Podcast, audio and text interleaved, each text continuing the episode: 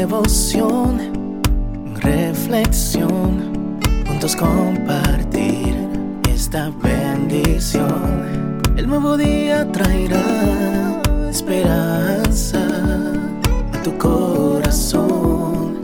Qué bendición. Darwin Rodríguez, el podcast. Meditaciones matinales para adultos. Yo estoy contigo, escrita por el pastor Vladimir Polanco. Mis planes se realizarán. Yo anuncio el fin desde el principio. Anuncio el futuro desde mucho antes. Yo digo, mis planes se realizarán. Yo haré todo lo que me propongo. Isaías 46, 10. En la antigua Roma, el día del Año Nuevo constituía una espléndida celebración en honor a Jano, uno de los dioses más importantes de su panteón. De acuerdo con la mitología romana, Jano era considerado el creador del mundo, el dios que abría y cerraba puertas, el que tenía dominio de los inicios o los finales. Todo proyecto, bien fuera nacional o personal, comenzaba y concluía con él. La iconografía romana solía representarlo bajo la figura de un ser con dos caras.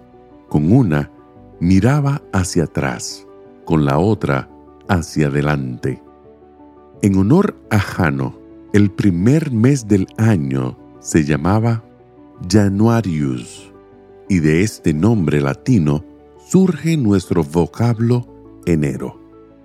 Efectivamente, enero es el mes de las puertas abiertas, de los nuevos inicios, de mirar hacia adelante, de soñar en grande y trazarse metas. Es el mes de la esperanza. Pero no es Jano el que abre esas puertas, el que planta esos sueños en nuestro corazón el que nos presenta metas elevadas, ni el que nos da razones sólidas para la esperanza. La Biblia dice que es Cristo quien pone delante de ti una puerta abierta, la cual nadie puede cerrar. Apocalipsis 3:8 ¿Qué puertas se abrirán? ¿Qué nuevos inicios experimentarás? ¿Qué sueños nuevos tendrás y elevadas metas alcanzarás? El Dios de la esperanza lo sabe y te acompañará en cada uno. Hoy, el Dios de la Biblia, el único Dios verdadero, el que conoce tu pasado y sabe lo que te depara el futuro, te asegura, yo anuncio el fin desde el principio anuncio el futuro desde mucho antes. De momento, hoy, al iniciar este nuevo año, tiene para ti esta promesa. Mis planes se realizarán. Yo haré todo lo que me propongo.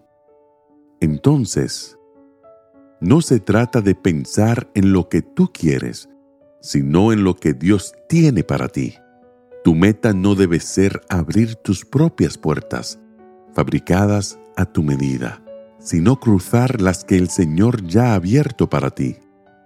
Puedes mirar hacia el año pasado y con fe extender tu mirada hacia este nuevo año, con la certeza de que Dios concluirá todo lo que se ha propuesto iniciar contigo.